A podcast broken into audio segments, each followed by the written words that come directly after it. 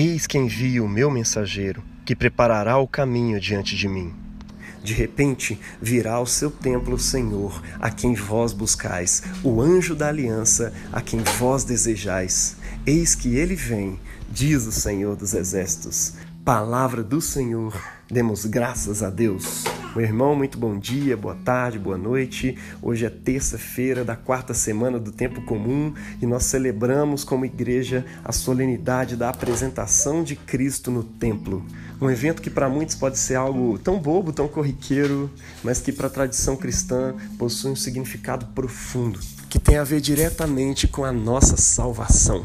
A primeira leitura de hoje, lá no livro de Malaquias, capítulo 3, ela nos transporta de volta àquele quebra-cabeças profético do advento, que nos fala sobre os sinais da chegada daquele dia, o dia da chegada de Deus, do aparecimento de Deus ao seu povo. E nessa profecia especificamente, Deus está dizendo que de repente ele aparecerá no seu santo templo.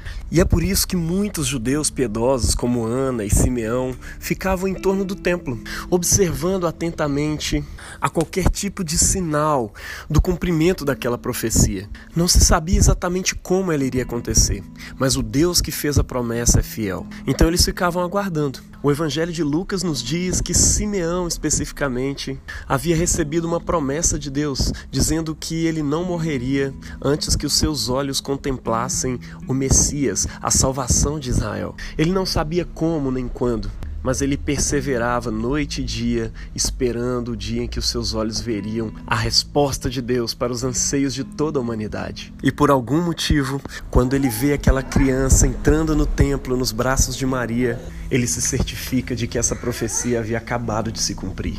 E então ele diz: Já podes despedir em paz a teu servo, Senhor, de acordo com as tuas palavras, porque os meus olhos já viram a tua salvação que o Senhor tem preparado na presença de todos os povos luz para a revelação aos gentios e glória para o teu povo Israel. E é interessante como esse evangelho se conecta diretamente com o texto de Malaquias. E talvez fosse exatamente isso que Simeão tinha em mente quando ele vai falar com Maria sobre o futuro, sobre o significado daquele menino. Ele seria motivo da queda e do levantamento de muitos em Israel. Ou seja, ele é o grande juiz levantado por Deus para julgar aquele povo. Ele era o anjo mensageiro da aliança anunciado no livro de Malaquias, a quem vós desejais. O destino não somente de Israel, mas de todas as nações, agora depende da relação que essas pessoas tiverem com este menino, que está aqui agora sendo apresentado no templo do Senhor. Ele não é um menino qualquer, ele é rei de reis. É por isso que o Salmo capítulo 2 nos diz: Beijai o filho para que não se ire. Reis da terra, o vosso destino depende de como vocês recebem o Filho de Deus. Aqueles que o amam permanecerão, aqueles que o odeiam cairão exatamente porque não temem ao Senhor e não amam a justiça. Ele é a encarnação da própria justiça. No seu reinado, justiça e paz se beijam.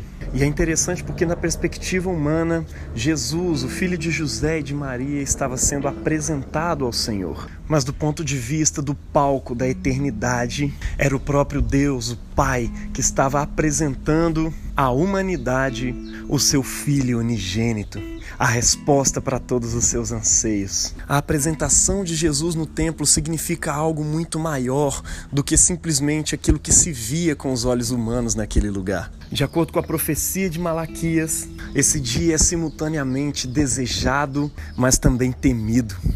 Essa profecia nos diz que Deus de repente apareceria no seu santo templo. Mas quem poderá suportar o dia da sua vinda? Quem poderá subsistir quando ele aparecer?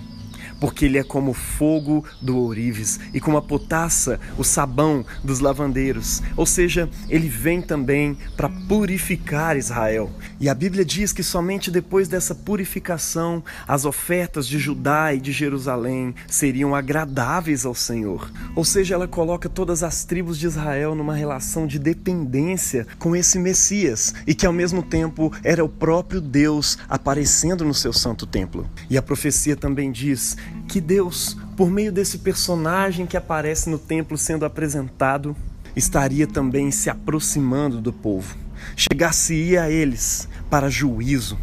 Ele seria testemunha veloz contra os feiticeiros, contra os adúlteros, contra os que juram falsamente, contra os que defraudam o salário do trabalhador e oprimem o órfão e a viúva e torcem o direito do estrangeiro e não me temem, diz o Senhor dos Exércitos. Ou seja, a apresentação de Jesus no templo também significa que Deus está tomando providência em favor dos oprimidos, dos injustiçados deste mundo.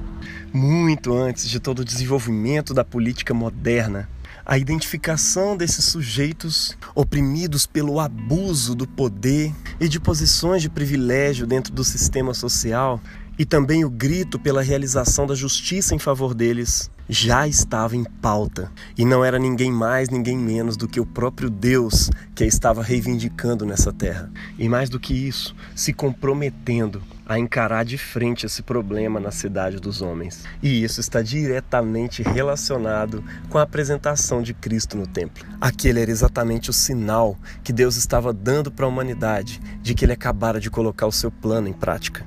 Esse é o motivo do louvor de Simeão, esse é o motivo do louvor de Ana. E Deus toma a voz destes dois profetas a fim de anunciar ao mundo a sua provisão. E que hoje ressoe também na sua alma este anúncio da salvação. Que o Cristo seja apresentado e descrito diante dos teus olhos. E que eu e você também sejamos neste dia, assim como Ana e Simeão, profetas anunciadores de Cristo. Que vamos adiante dele preparando o seu caminho para todas as pessoas quantas necessitam deste anúncio. Deus abençoe você na prática desta palavra em nome do Pai e do Filho e do Espírito Santo. Amém.